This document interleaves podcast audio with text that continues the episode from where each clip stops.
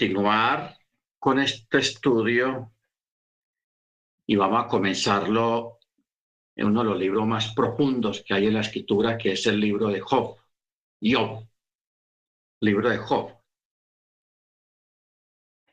Este libro, aunque tiene el nombre de un personaje,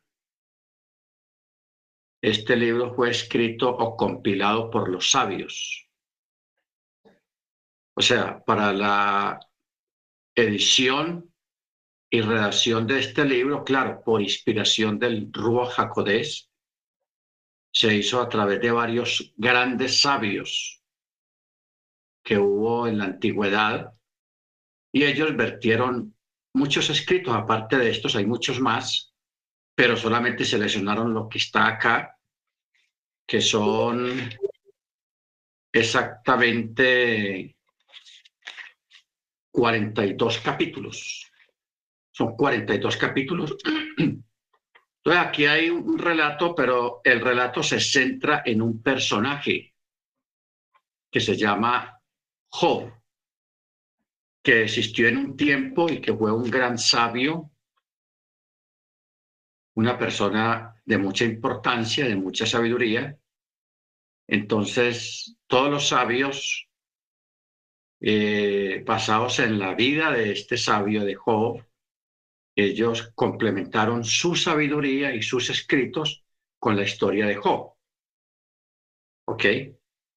Bendito sea el nombre del Eterno. Por eso hay todo el material que hay en este libro, es un material muy profundo y fue escrito en, en forma alegórica y escrito en forma de un relato de un relato. Eso es una técnica que existía en la antigüedad de cómo escribir relatos y, o un documento a partir de un relato. Solo que se, se les llama la Gemara, una técnica israelita de interpretación y de creación de literatura y de libros y de escritos basados en las experiencias y en el conocimiento de los sabios. ¿Ok? Entonces, aquí, hermanos, en este libro hay unas cosas impresionantes que vamos a ver ahora. Vamos a comenzar primero en el capítulo 37 del libro de Job, pero al final. Al final. Eh, a partir del verso 19 y luego continuamos con el capítulo 38. Dice así, haznos saber qué le diremos, porque no podemos ordenar nuestros pensamientos a causa de las tinieblas. Cuando habla aquí de las tinieblas no está hablando de, falta de luz, sino de confusión, con una especie de confusión mental y una falta de reordenar o ordenar los pensamientos. Por eso en el verso, 20 dice, necesitará ser informado de lo que yo digo, se le ha de referir lo que dice el humano, ojo con estas palabras, se le ha de referir lo que dice el humano. He aquí, aún no es posible mirar la luz oscurecida por las nubes pero un viento pasa y las despeja. ¿Mm? Interesante.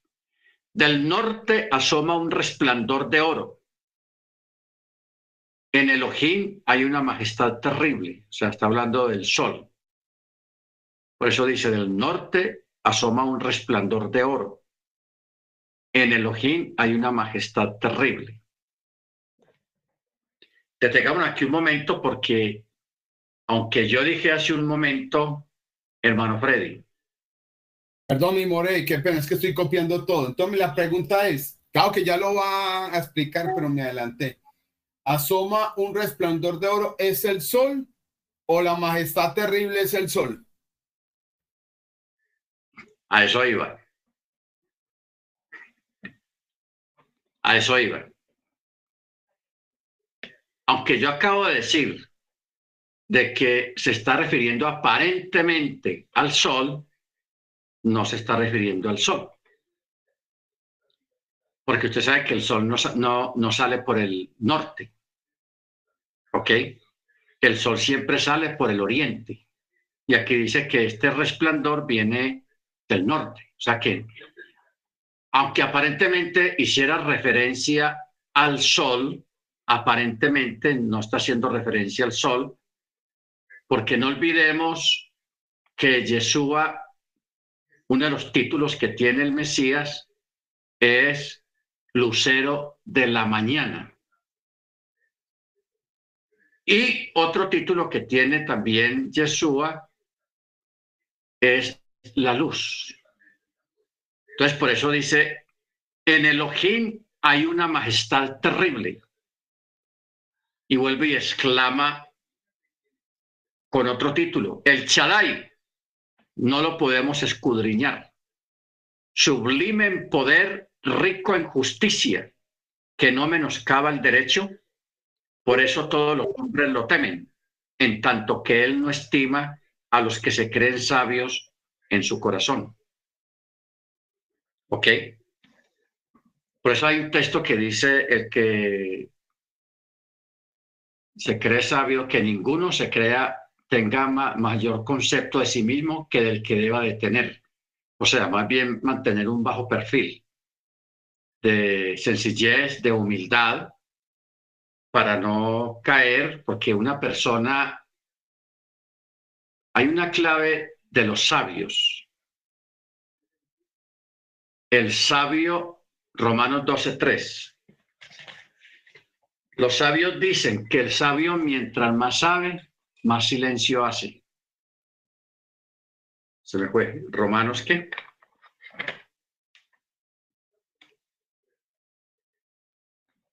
Romanos 12, 3.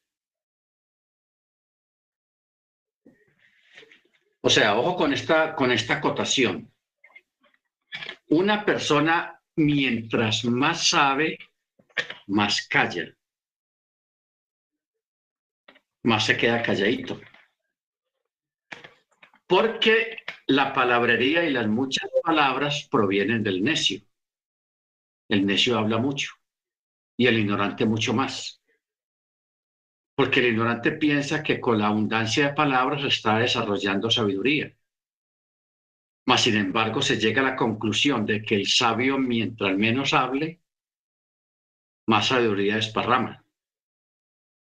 Porque dos, tres palabras las dice, son palabras contundentes y no hay necesidad de muchas palabras. ¿Ok? Baruch Capítulo 38. Respondió Yahweh a Job, a Job, desde un torbellino y dijo, ¿quién es el que oscurece mis designios con palabras sin sabiduría? Ojo con esto. ¿Quién es el que oscurece mis designios, o sea, mi voluntad, con palabras sin sabiduría? Ciñe ahora tus riñones cual varón, y yo te preguntaré y tú me responderás. ¿Qué le está diciendo el Eterno a Job? Que se, que se el cinturón aquí en su cintura porque ahí donde están los riñones. Ahora, eh, cuando uno va hablando de los riñones, curioso, hay un estudio un libro que ojalá ustedes lo consigan, se llama La anatomía del alma. ¿De qué trata este libro, La anatomía del alma? Está hablando acerca de que todos los órganos que nosotros tenemos dentro del cuerpo, el corazón, el vaso, los riñones, el hígado, el corazón, eh, bueno, todos esos órganos que son muchos, están conectados con la Torá y están conectados con nuestras acciones.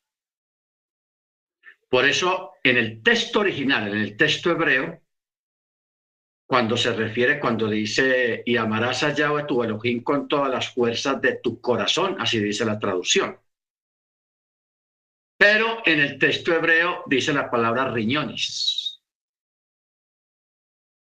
Porque los riñones están cerca de las entrañas. Y no me acuerdo si fue el viernes, no, el viernes pasado no, sino el sábado o en la clase del miércoles pasado, estuvimos hablando algo acerca del ombligo. Porque cuando una persona hace fuerza, la hace es con el estómago. Cuando una persona tiene miedo, el miedo se siente en el estómago. Hay una sensación allá en el estómago. Cuando una persona está nerviosa, está alterada, esa alteración la siente en el estómago. Y cualquier fuerza que una persona haga la hace en el estómago. ¿Por qué? Porque en el estómago es donde están las entrañas. No estamos hablando de, de de órganos, cuando habla de entrañas en la escritura, está hablando de lo más profundo del ser de una persona. Y lo más profundo del ser de una persona no está aquí, está en el estómago. ¿Y qué es lo que hay en el estómago que sea visible para nosotros? El ombligo. El ombligo. Por eso hablábamos el, miércoles que hay ciertas sanidades que se pueden hacer, que se hacen aún todavía, se hacen a través del ombligo. Porque el ombligo, aunque quedó ahí esa, esa cuestión ahí, esa cicatriz, porque el ombligo, eso es una cicatriz que hay ahí, eso todavía tiene funcionamiento y eso todavía funciona.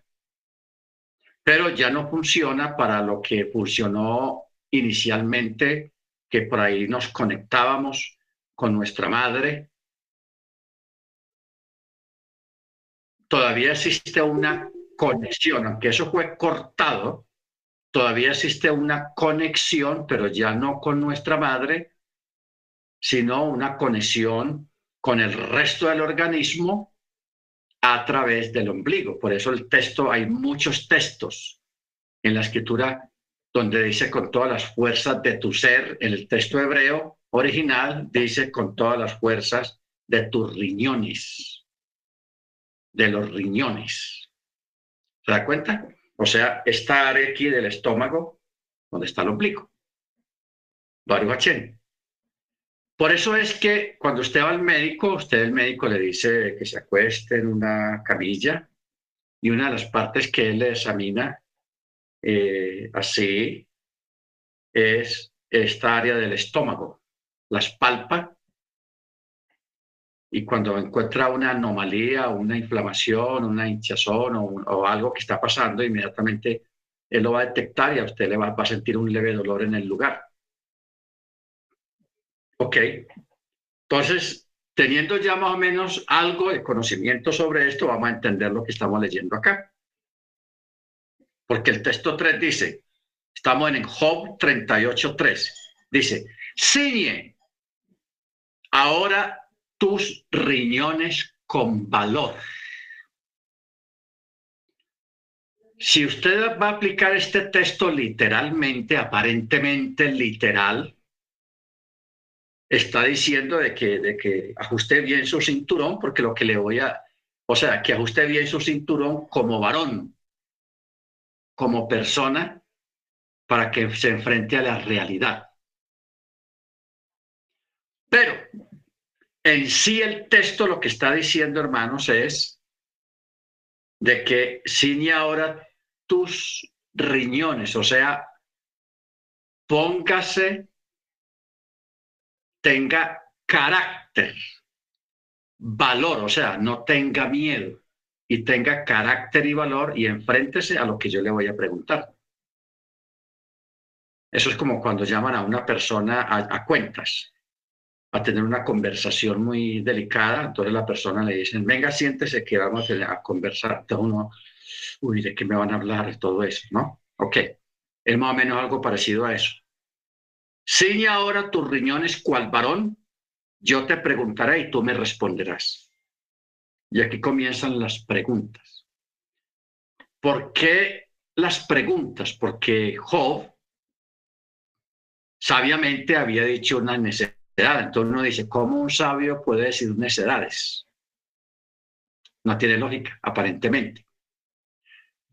Pero Job, en medio de su conocimiento y en medio de su sabiduría, él trató de altercar con el Eterno, con el Creador, haciéndole, cuestionándole algunos puntos, algunas situaciones que pasan en la vida del ser humano. Y yo le voy a plantear una a todos ustedes. Yo les pregunto a ustedes, ¿por qué a gente buena le pasan cosas malas? ¿Por qué a la gente buena le pasan cosas malas? Esto es una pregunta que mucha gente la ha hecho toda la vida, porque ha habido mucha gente buena, muy buena, mas sin embargo les pasan cosas malas, porque uno siempre tiene el concepto de que las cosas malas, los castigos deben de ser para los malos, para la gente que se porta mal, que hace maldades, que, es malo y no piensa, no, a ellos sí, cáigales todo el juicio.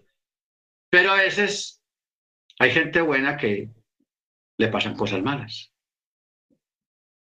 El, mayor ejemplo que nosotros tenemos es, por ejemplo, Abraham, al mismo Yeshua, al mismo Pablo, porque una cosa es lo que, que, usted lea, lo que le pasa, lo que le ha pasado a Pablo, a Saulo,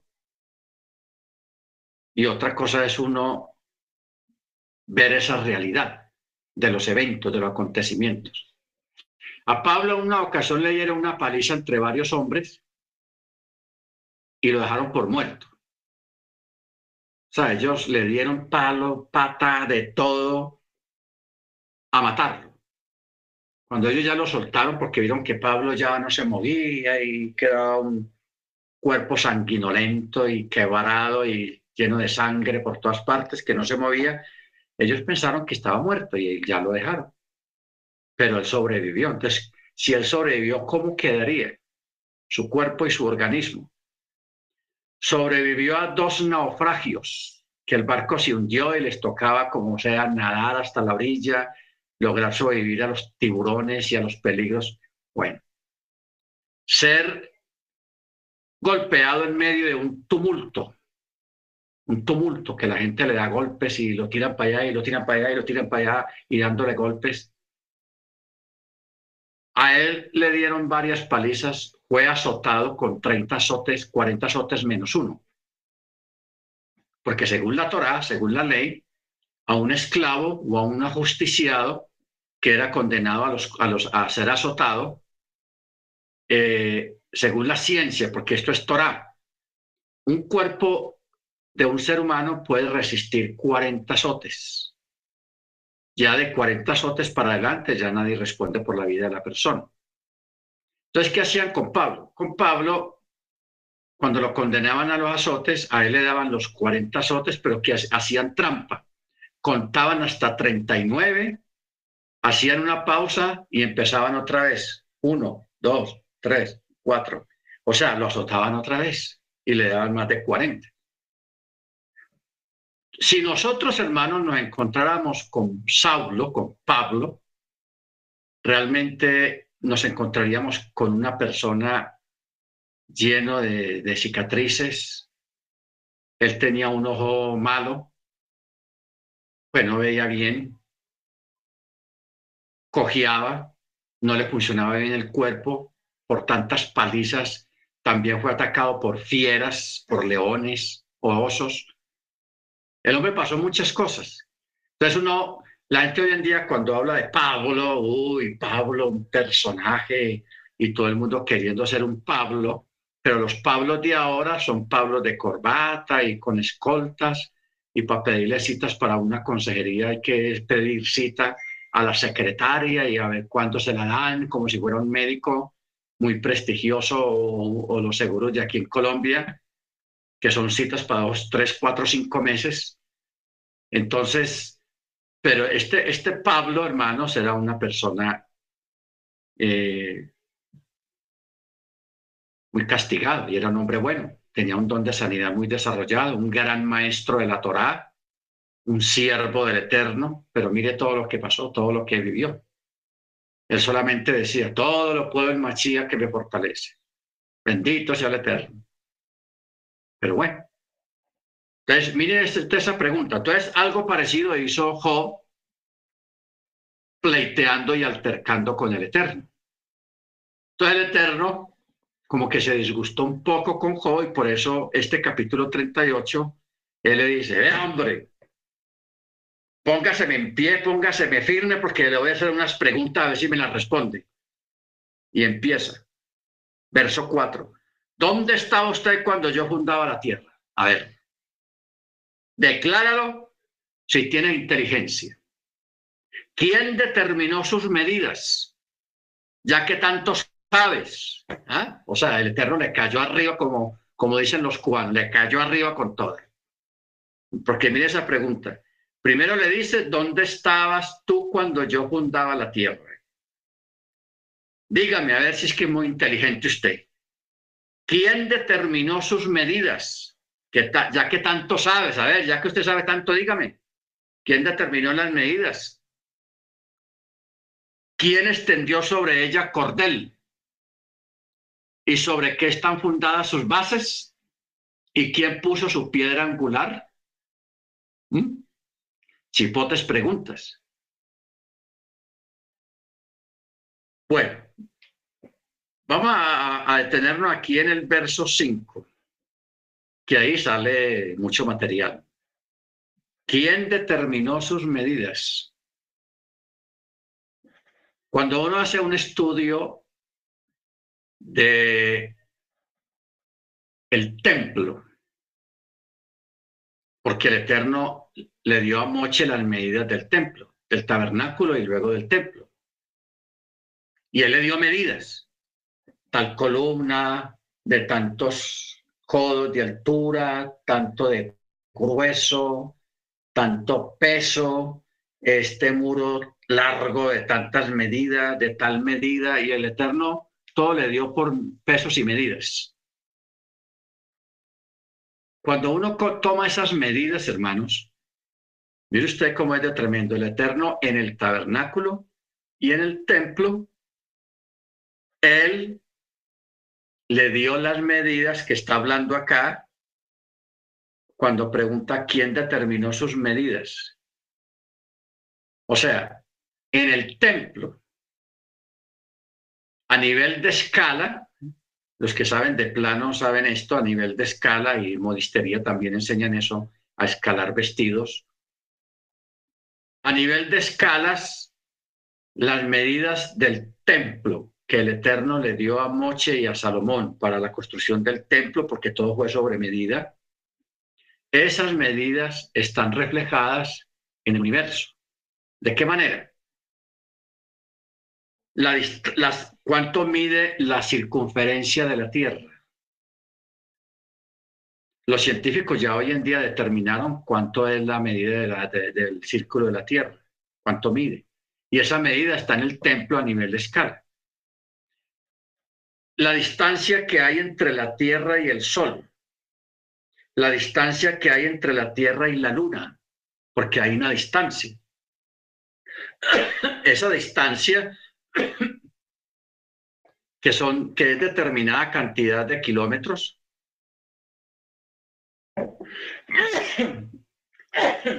Perdón.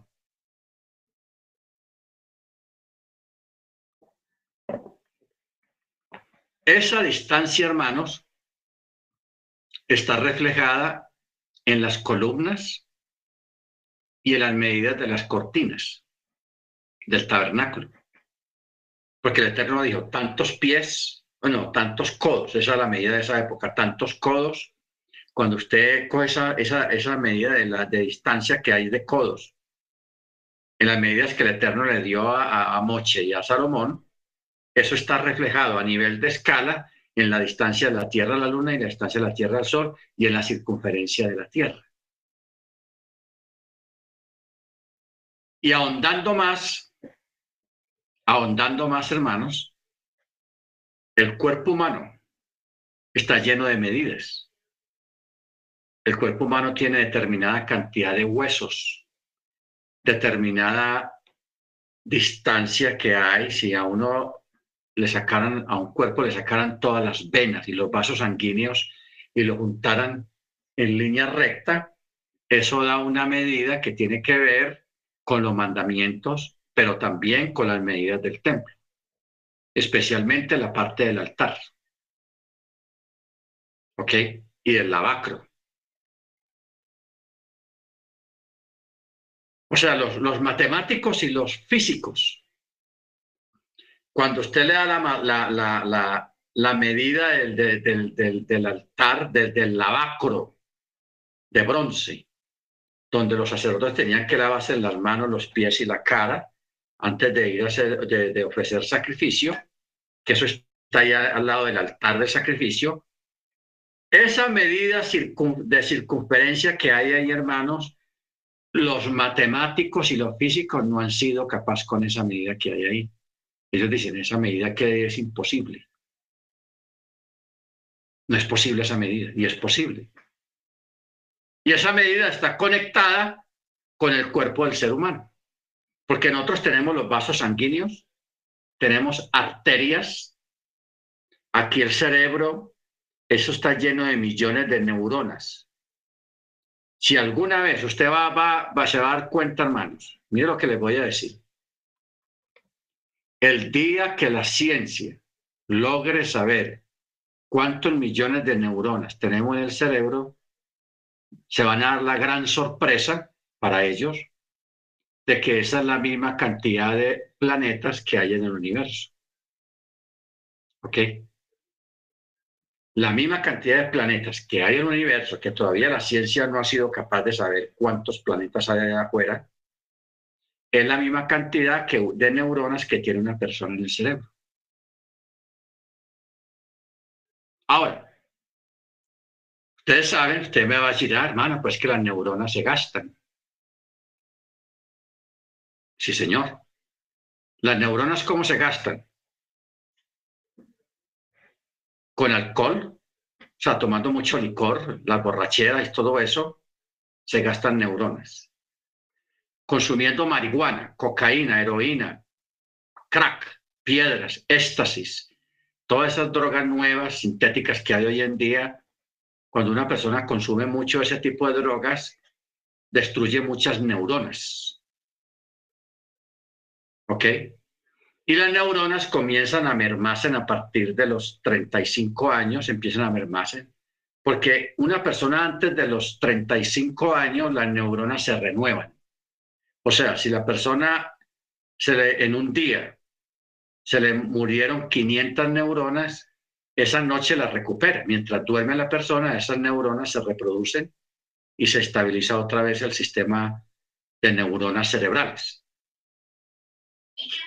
Pero eso ocurre solamente hasta los 35 años. Los 35 años ya esa renovación de neuronas ya no funciona viene una merma de neuronas. La edad que una persona tiene las neuronas al máximo, que casi no se pierden, es a los 30 años. Estamos hablando de una persona saludable, que no fume cigarrillo, que no tire drogas, que no consuma mucho alcohol, tiene las neuronas intactas a los 30 años. ¿Por qué? Nos preguntamos ¿Por qué el sacerdote comienza a oficiar a los 30 años? Precisamente por eso. Yeshua comenzó su ministerio a los 30 años. Juan Bautista, el inmersor, comenzó su ministerio a los 30 años. O sea, Juan comienza su ministerio a predicar y a los seis meses comienza Yeshua, porque ellos tienen seis meses de diferencia en cuanto a nacimiento. Seis meses. Y el, el sacerdocio un sacerdote estudiaba desde los ocho años hasta los 30 años cómo administrar. Es una universidad larga, de 8 a los, a los 30. Son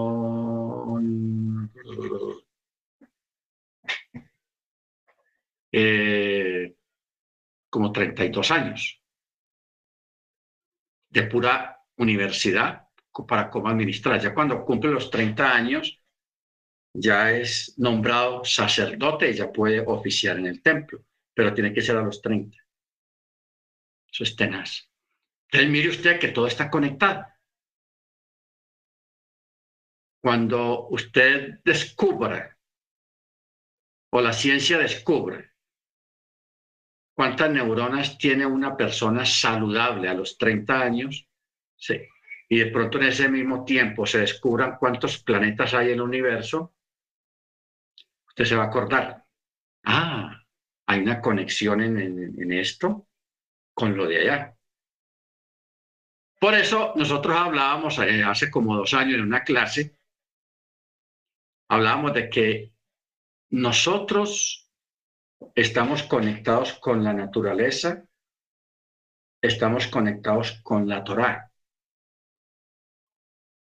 Y toda esa conexión se activa cuando uno comienza a guardar Shabbat y a guardar, ah, y a guardar mandamiento. O sea, cuando uno comienza a entrar en el mundo de la Torá, del Shabbat, del mandamiento, de las leyes, de la jurisprudencia legal, de todo eso, de la obediencia al mandamiento, entonces ahí uno se integra. Nos integramos a la Torá y nos integramos más hacia la naturaleza. La naturaleza, si nosotros, hermano, mire usted lo que le voy a decir. Si una persona coge un creyente de Torá y lo para aquí, y se trae otra persona que no es, no es de Torá, no guarda mandamiento, no guarda chavana, y lo pone ahí al lado. Y al frente pusiéramos una planta, un árbol pequeño, una planta, puede ser de flores o de frutas, lo que sea. Si a la planta, si alguien que distinga un poco el vocabulario de las plantas, y le diga a la planta, estas dos personas por separado te van a tocar. Van a tocar los tallos, las ramas, las hojas. Y la planta va a responder, si le pregunto a la planta, ¿quién es de, con quién se identifica usted en cuanto a la Torah? La planta va a responder por el que guarda Torah. El asunto es cómo respondería la planta. Puede ser muriéndose, o, viviendo. Porque usted sabe que hay personas que tienen mala mano.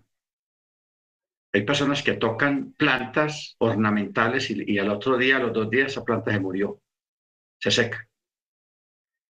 Y el dueño de la planta, ay, pero ¿qué le pasó a mi mata? Mira, se secó, ¿qué pasó? Yo le estaba echando agüita, la tocó alguien que no debía tocarla una persona que no tiene, como dice el dicho, que no tiene buena vibra. No tiene buena vibra. Pero si una planta de esta la toca una persona de Torah, esa planta revive, esa planta se mantiene fresca, se mantiene fuerte. Bendito sea el nombre del Eterno. Porque nosotros estamos conectados con la naturaleza, porque ¿de qué forma? La naturaleza sabe que fue hecha, que fue creada a partir de la Torá, con el verbo. Y usted sabe quién es el verbo. ¿Ok? Entonces, el ADN de las plantas tiene memoria. El ADN tiene memoria y esa memoria nunca la pierde. Cuando esa planta, por ejemplo, usted hace una oración, usted está cerquita de la planta y usted hace una oración, Baruch por el vino, por el alimento, o está recitando el Chema, y esa planta te escucha, esa planta va a tener una reacción. Lo que pasa es que nosotros no nos vamos a dar cuenta, porque ellas tienen su forma de reaccionar y su propio idioma, porque las plantas tienen su idioma, que nosotros no conocemos, ni escuchamos tampoco, porque es algo diferente. Nosotros fuimos creados para comunicarnos como lo hacemos, moviendo la lengua y creando aire que crea ruidos y sonidos que nosotros llamamos la voz. Pero eso no lo distinguen. Eh, lo que las plantas distinguen cuando una persona le habla es la energía que sale de la persona. no tanto la voz, sino la energía, porque la voz va acompañada de energía. ¿Ok? La voz va acompañada de energía. Entonces, ¿eso cómo se descubre fácilmente? Con un ciego. El ciego no es la persona que habla, el ciego aprende a oír, pero también el ciego aprende a sentir lo que oye, que es otra cosa diferente. Nosotros a veces usamos esa parte de, de oír y sentir lo que oímos, pero la mayoría de las veces solamente oímos, pero no sentimos lo que estamos oyendo. ¿Ok? Es algo que de pronto tengamos que desarrollarlo o caer en cuenta de ello. Bueno, verso 7. Cuando alababan todas las estrellas del alba y todos los hijos de Elohim daban gritos de júbilo, ¿quién cerró el mar con doble puerta cuando irrumpía saliéndose de su seno? Cuando le puse nubes por vestido hmm, y densas tinieblas por envoltura. Uy, hermanos. Si todos entendiéramos cómo, cómo se entiende esto y cómo la realidad queda ahí, eso sería impresionante cuando irrumpía saliéndose de su seno y cuando le puse nubes por vestido. Es la atmósfera. Porque nosotros, aunque usted en una noche estrellada que no hay nubes, usted ve la estrella allá, los punticos eh, resplandecientes allá en el fondo. Pero aparte de eso, hay una atmósfera invisible. No sabemos cómo el Eterno hizo eso porque nosotros estamos habituados a que lo sólido no deja pasar las cosas. Lo sólido. Más sin embargo, es tan sólido eso invisible que hay ahí que no permite que la atmósfera, que el aire, que el oxígeno que tenemos nosotros aquí en el, en el aire no se salga hacia afuera. Para nosotros retener oxígeno necesitamos tanques de oxígeno o una bomba. Usted la infla, cuando está bien inflada, la cierra bien en la boca y usted no permite que salga, se salga el aire de la bomba. El aire está retenido ahí en la bomba. Así retuvo, pero mire que la bomba es algo literal y no puede tener un huequito porque no por ahí se, se sale el aire. Mas, sin embargo, el Eterno puso esa protección ahí arriba que no permite que el oxígeno que nosotros respiramos se salga hacia el espacio, porque fuera del espacio, allá afuera, no hay oxígeno. Allá no hay oxígeno. No se puede respirar. ¿Cómo el Eterno hizo algo tan fuerte de tal manera que aunque pase un cohete hacia afuera, no rompa eso, el oxígeno sigue cerrado, esa protección sigue cerrada y no permite que se salga el oxígeno. Eso es lo que está diciendo acá. Verso 9, cuando le puse nubes por vestido, o sea, para cubrir las aguas, y densas tinieblas por envoltura. Cuando establecí sobre él mi límite y puse barra en sus puertas, y le dije, hasta aquí llegarás y no pasarás. Y aquí se detendrá el orgullo de tus olas. ¿Has dado orden en tu vida al mañana? Para que se enseñe a la aurora su lugar, a fin de que tome los bordes de la tierra y sacude de ella a los malvados, le dé forma como arcilla modelada y haga de ellas y haga que ellas se presenten como vestidura, para que se retire la luz de los malvados y se quiebre el brazo enaltecido. ¿Has penetrado tú hasta los manantiales del mar o te has paseado por las profundidades del abismo que no ha llegado nadie. Te han sido reveladas las puertas de la muerte. ¿Has visto las puertas de la sombra de muerte? Si nos ponemos a mirar hasta aquí, habla ya de varias puertas. La primera está en el verso 8. ¿Quién encerró el mar con doble puerta? Luego, en el verso 10 hay más puertas. Dice, cuando establecí sobre él mi límite y puse barra en sus puertas con una tranca, para que la puerta no se abra. Luego,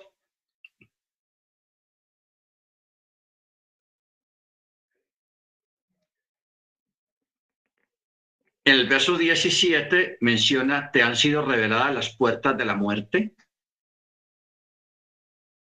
¿Has visto las puertas de la sombra de muerte? O sea que la muerte tiene puertas y la, y la sombra de la muerte también tiene puertas. ¿Ok?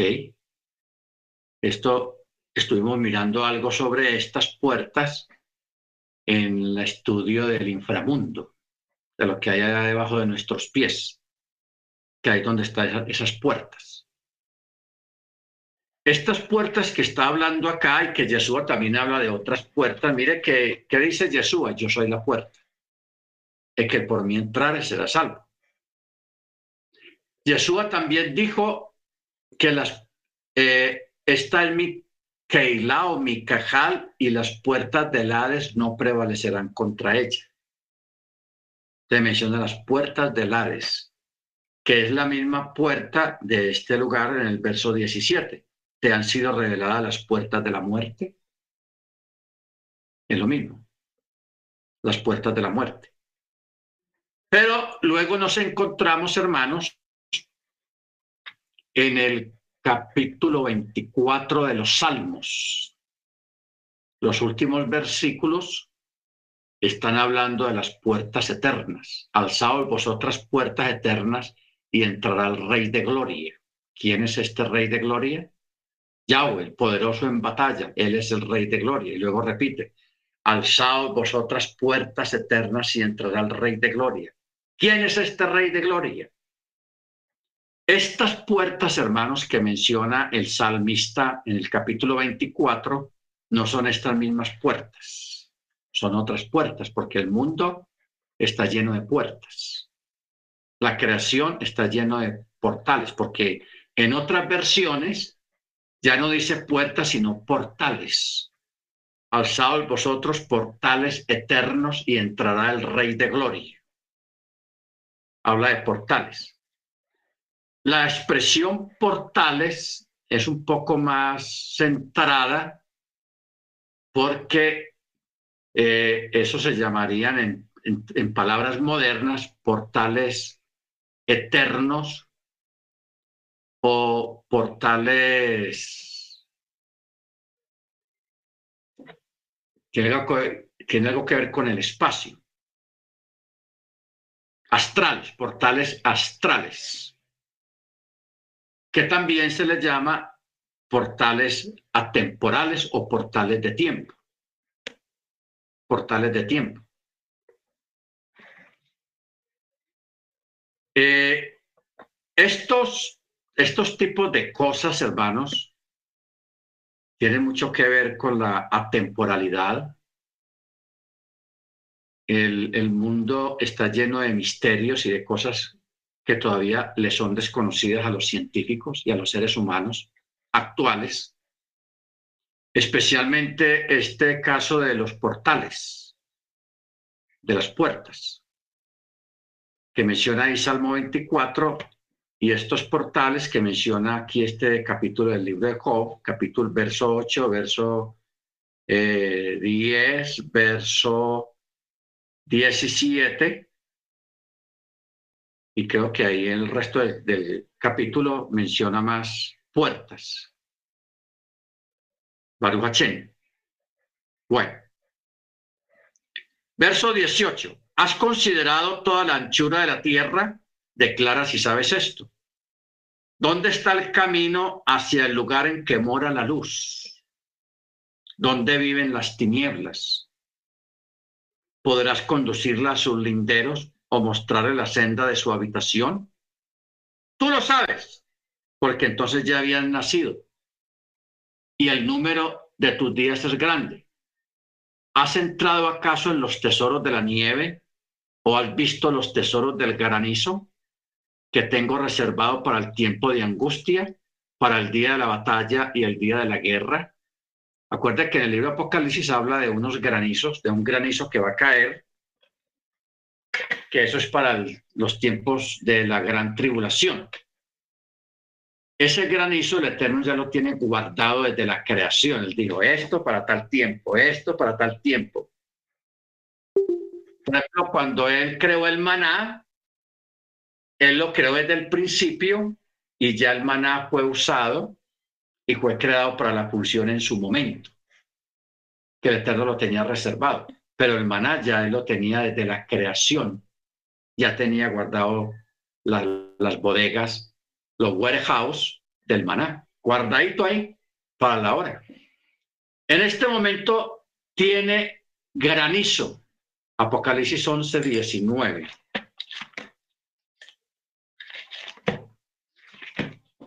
En este momento él tiene el granizo ya guardado, reservado para cuando venga el juicio, los juicios que corresponden a la parte del granizo, ahí lo tiene guardado.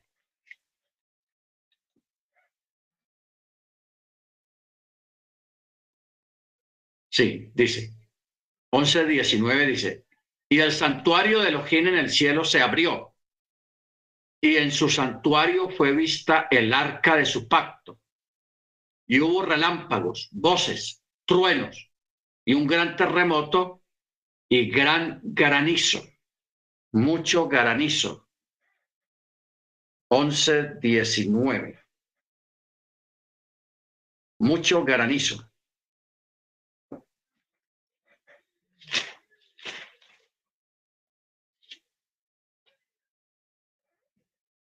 Eh, ahí vimos en Apocalipsis 16, 21, dice, y cayó del cielo sobre los hombres un enorme granizo como el peso de un talento. Y los hombres blasfemaron contra el Eterno por la plaga de granizo, porque la plaga de éste era sobremaneramente grande. Un talento es como aquí en Colombia una moneda un poquito más grande que la moneda de mil pesos. Aquí hay una moneda de mil pesos pero redonda, como una pelota, ese, un poquito más grande que esa moneda. Eso es tamaño grande, que eso cuando cae desde arriba a la velocidad que trae millones y millones de granizos, eso acaba con todo.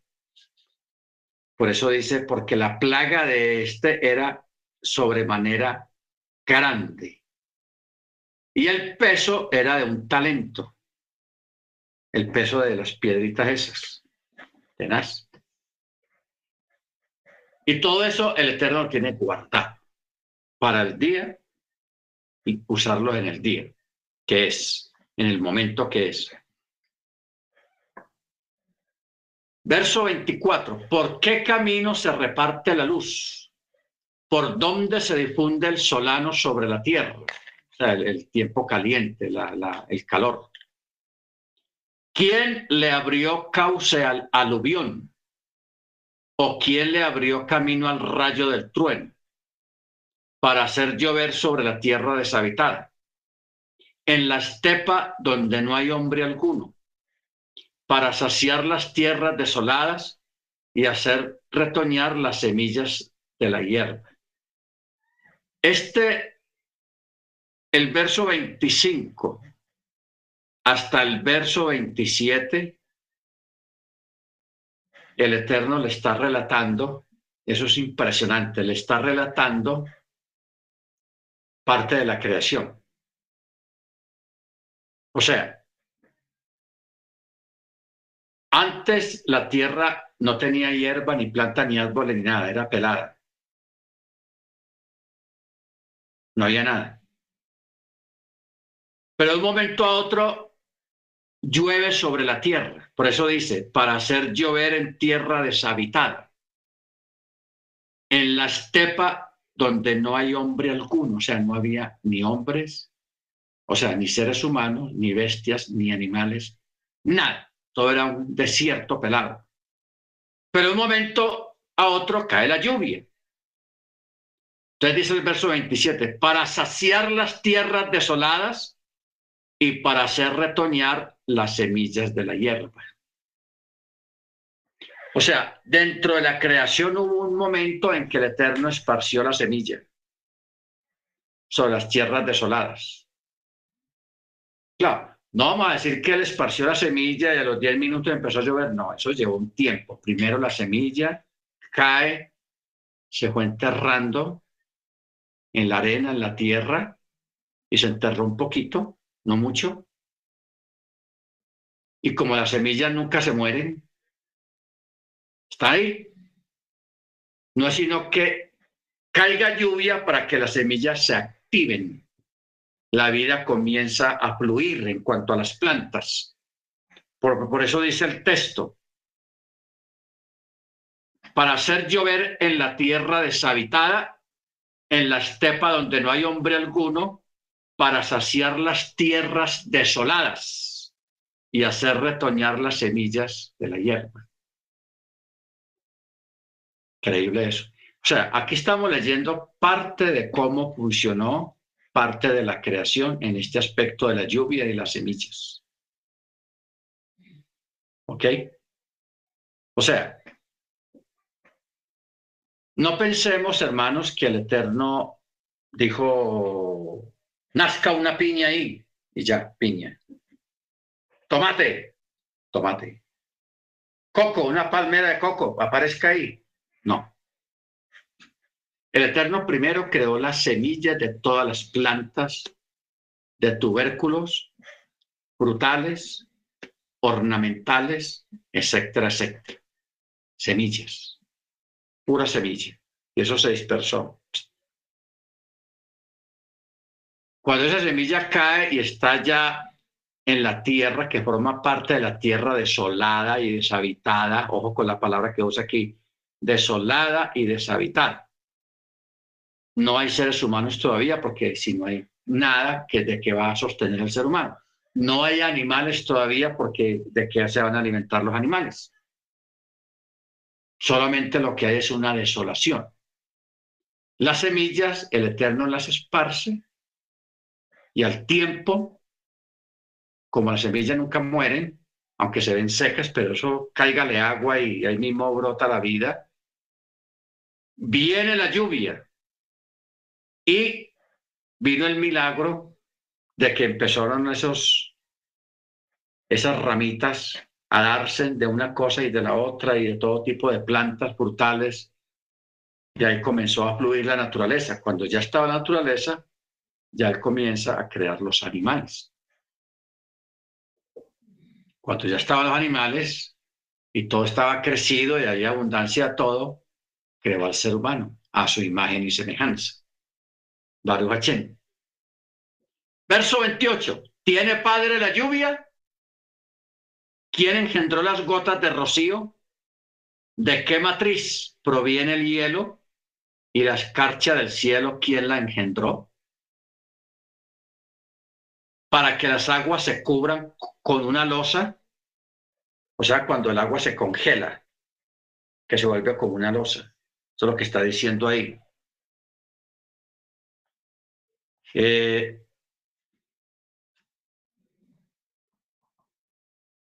las aguas se cubran con lo, como una losa aprisionando la faz del abismo.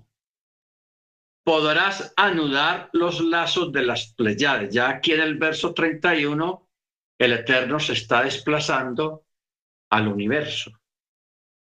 Entonces comienza diciendo, podrás anudar, o sea, amarrar los lazos de las Pleiades. Podrás desatar las ligaduras del Orión.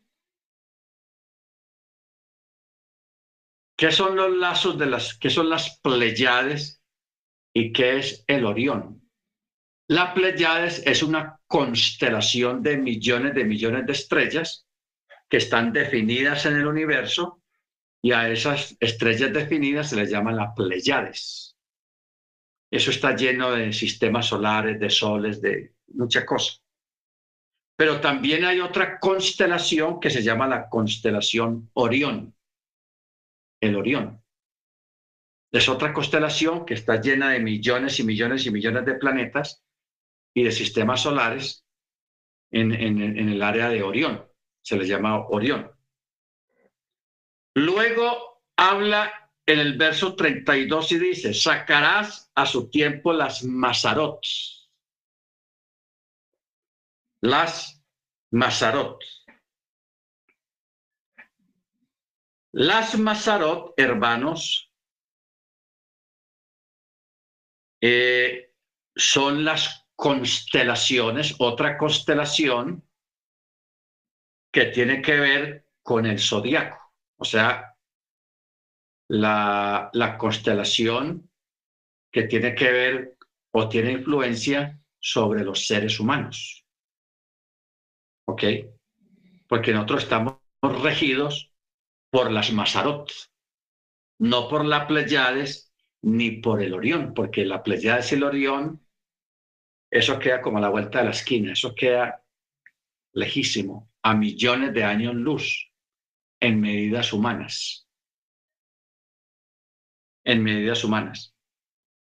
Más sin embargo, las Mazarot son los planetas que están a nuestro alrededor o que están cerca de nuestro sistema solar, porque nosotros formamos parte de lo que se llama un sistema solar.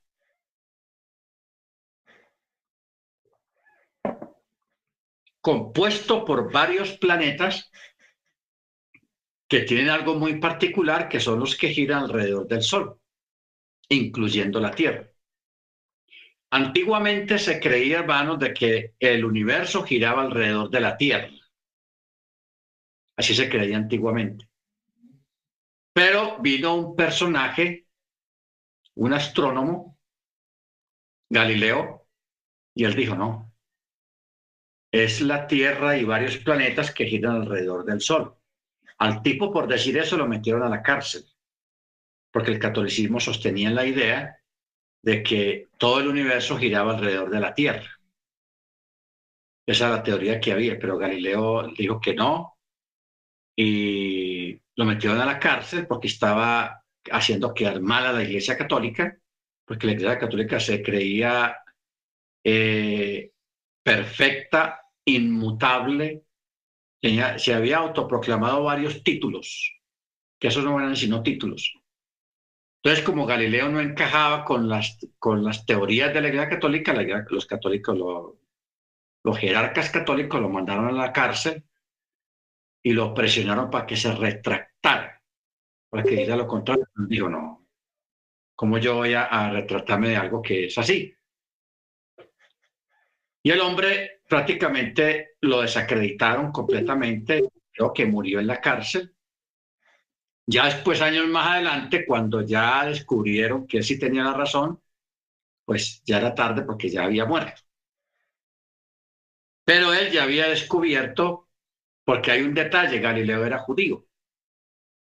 O sea, los grandes descubridores antiguamente matemáticos, grandes matemáticos, ellos eran judíos y decían verdades que no encajaban con la teoría católica y fueron desacreditados, perseguidos, pero con el tiempo se les tuvo que dar la razón a ellos. Bendito sea el nombre del Eterno. Entonces, ¿qué pasa? Las Mazarot es lo que se les llama en palabras modernas las constelaciones del zodiaco el zodiaco. Cuando nosotros vamos, recuerden, no olvidemos, hermanos, que en el Salmo 19, en el Salmo 19 habla acerca de eh, de que la Torá está escrita allá en el firmamento. Cada noche que pasa, un ejemplo, esta noche, supongamos que sea Salmo 21. Lo leemos, Salmo 21. La noche de mañana sería el Salmo 22. La otra noche de pasado mañana sería el Salmo 23. Así es como está escrita la Torah cada día, porque así dice el Salmo. Mire cómo dice. Noche tras noche da a conocer sabiduría y día tras día vierte su mensaje. La Torah está escrita ya en el firmamento.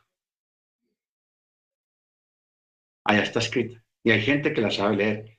Los babilónicos y los israelitas, ellos, algunos, todavía tienen ese conocimiento de que saben leer cada noche. ¿Qué es lo que dice? ¿Qué parte de la Torah va cada noche? Y ahí salió la costumbre que incluso prevalece en el catolicismo y en la iglesia cristiana, que se llama lectura diaria donde hay unas lecturas para cada día, hay un salmo, profetas o los evangelios o las cartas para cada día, 365 días al año. Esa costumbre de, de, la lectura diaria, eso viene de ahí, de ahí. Simplemente que no, eso lo, lo dejaron atrás, lo, lo, silenciaron, hablar de las Mazarot, hablar de las constelaciones, o hablar del zodiaco, eso hoy en día es apócrifo, es malo, debido a que mucha gente se ha aprovechado de, esas palabras, de ese conocimiento, para hacer dinero con eso y para estafar y engañar a las gentes. Los engañan con eso del zodiaco. Pero eso del día que usted nació, eso es cierto de que usted nació bajo Pisces, Virgo, Leo, Capricornio, todo eso, eso es, eso es cierto, eso no es cuento, eso sí es real.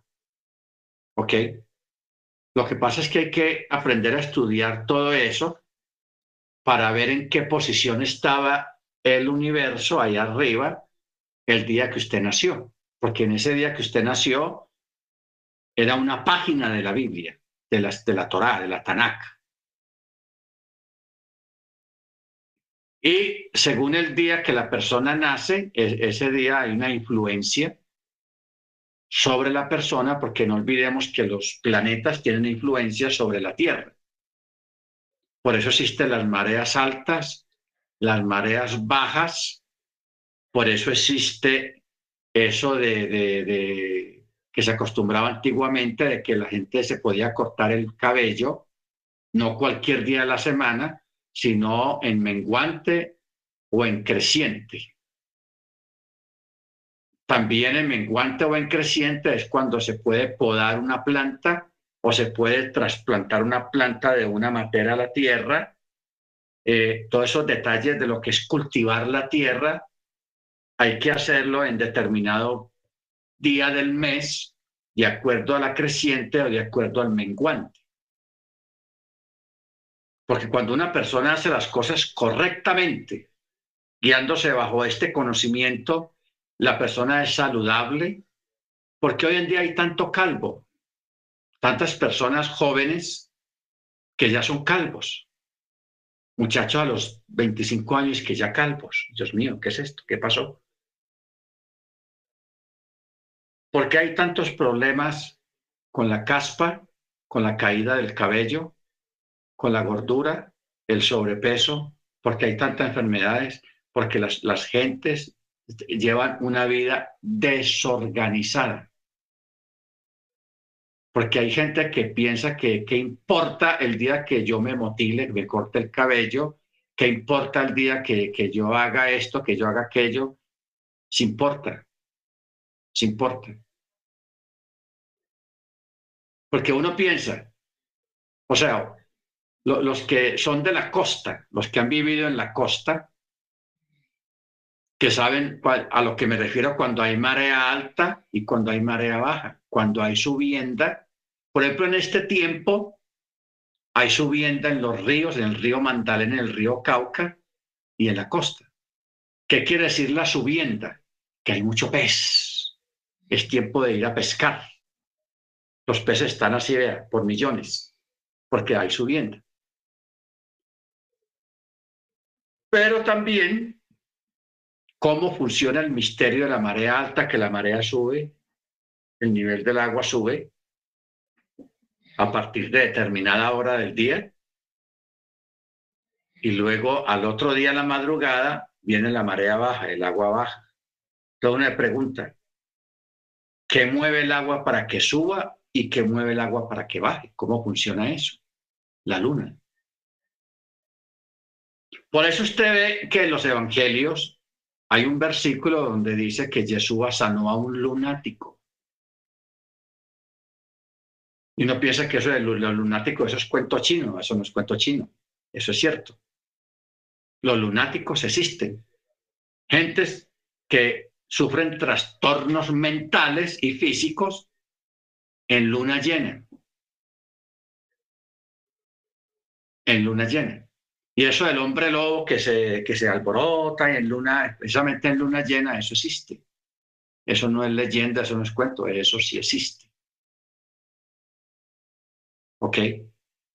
Por ejemplo, no sé aquí en Colombia, pero en Estados Unidos, dentro del entrenamiento que le dan en el departamento de policía a los policías, ellos saben que en luna llena, cuando hay luna llena en la ciudad, la gente se alborota, mucha gente se enferma y sufre algunos trastornos mentales y causan desórdenes en las casas o en la calle. O sea, en luna llena se alborotan y aumentan las llamadas telefónicas a emergencias. Porque hay mucha gente lunática en este tiempo que les da por tirarle piedras a, los carros, pelear con la familia, armar desorden o, lo que sea en días de luna llena. A uno los afecta de esa manera y a otros los afecta con un dolor en alguna parte del cuerpo precisamente en luna llena. En luna llena. Entonces, toda esta cuestión de, de, de, de los abuelos, que eso se acostumbraba antes, que los abuelos le decían, hay que podar y hay que sembrar en luna llena o en menguante o en tal cosa. Me va a cortar el pelo. No, no lo haga porque estamos en, en menguante y hay que hacerlo en creciente. Entonces uno decía, ah, pero eso ¿qué, qué tiene que ver? Sí tiene que ver. Por eso hoy en día los mejores negocios que hay son las peluquerías, los tratamientos capilares los desórdenes estomacales, los desórdenes mentales, porque la gente vive en un desorden tenaz. Todos viven en un desorden tenaz por falta de conocimiento. Por eso el Eterno siempre dijo, mi pueblo perece, no por falta de comida, porque comida hay, sino por falta de conocimiento. ¿Qué tipo de conocimiento? La Torah. Porque todo esto que yo estoy hablando está en la Torah está en la Torá.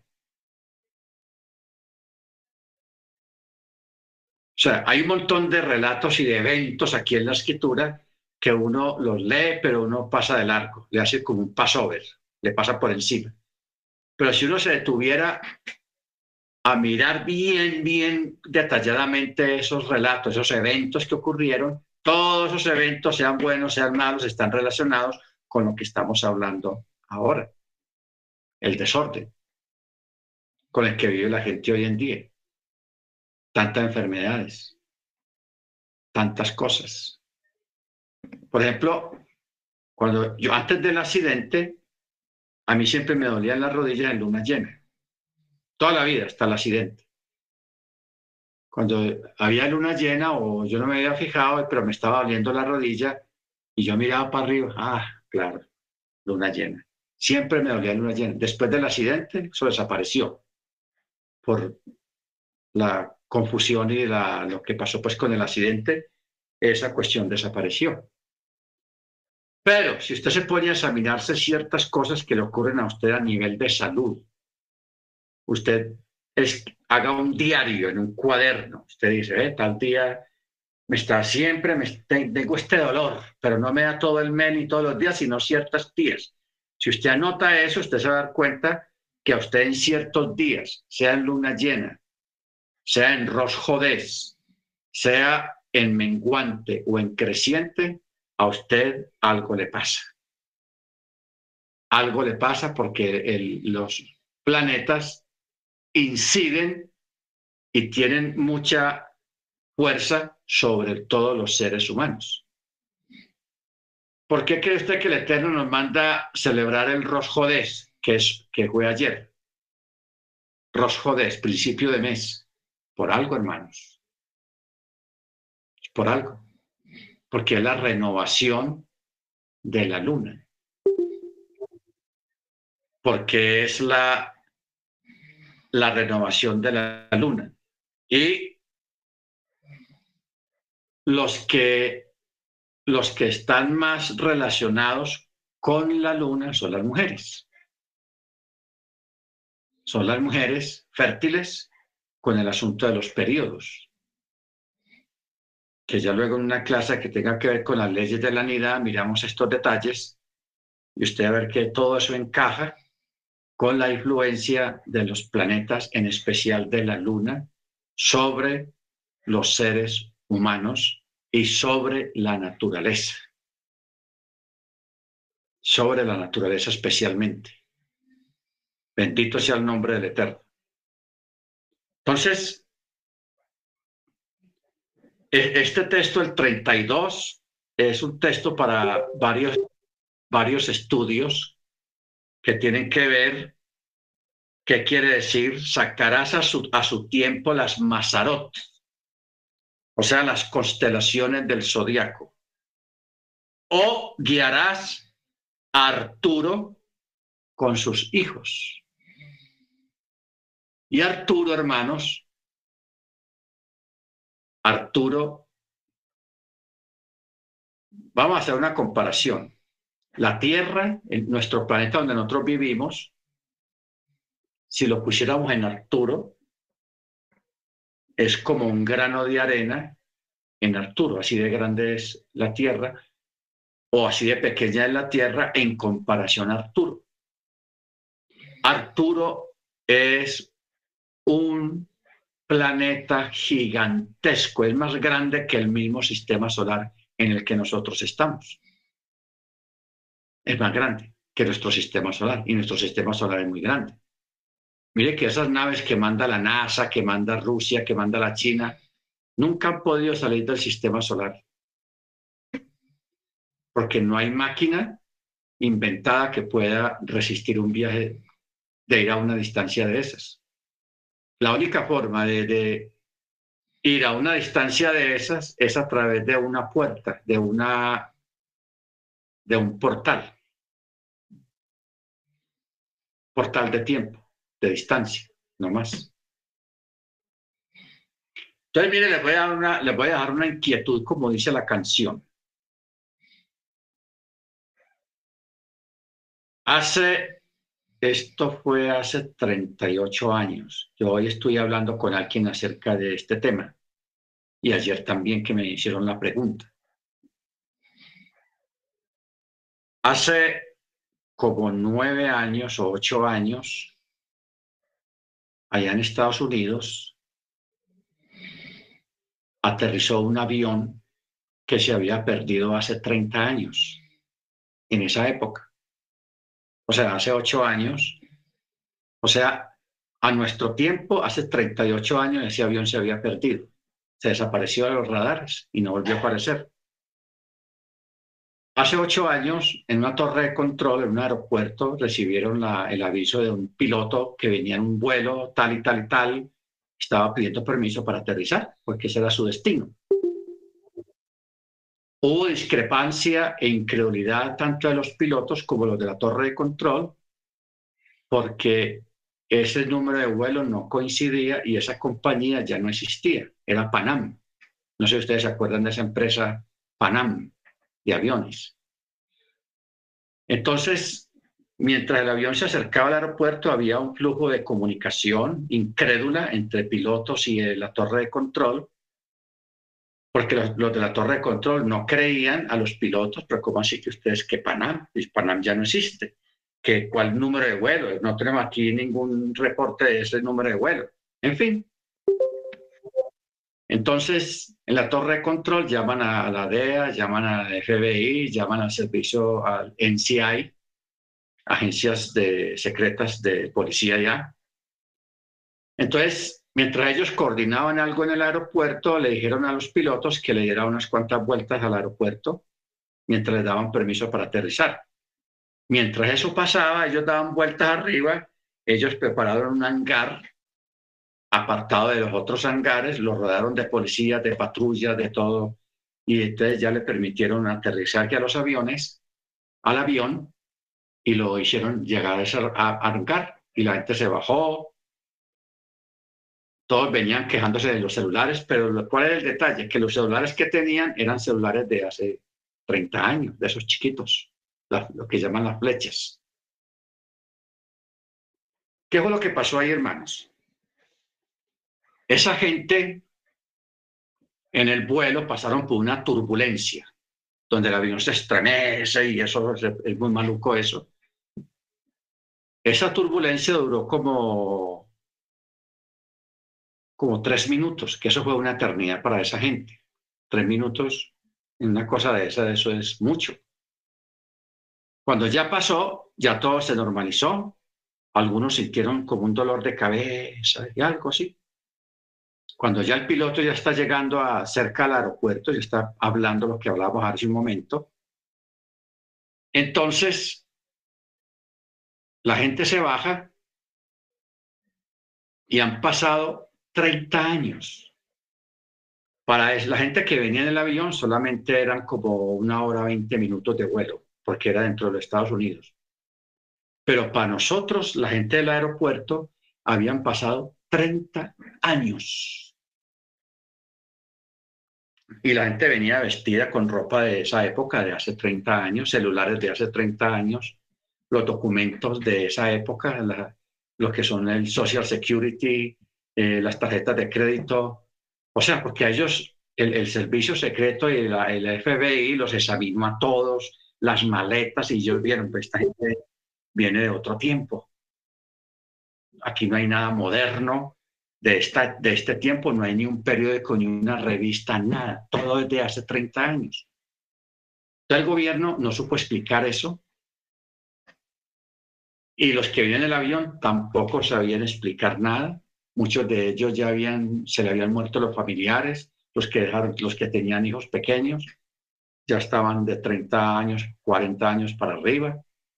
O sea que el Eterno le regaló a esa gente 30 años menos, porque ellos, el que, el que voló de, de, 40 años en el vuelo, debía de, tener 70. Normalmente debía tener 70 años, pero siguió 30 años después con los mismos 40 años. Entonces, en Netflix sacaron una serie que llama los, eh, El Manifiesto. Ese caso lo llevaron al cine, a una serie, se llama El Manifiesto. Creo que ahí crearon muchas cosas inventadas pues para darle realismo a, la serie. Entonces, hermanos,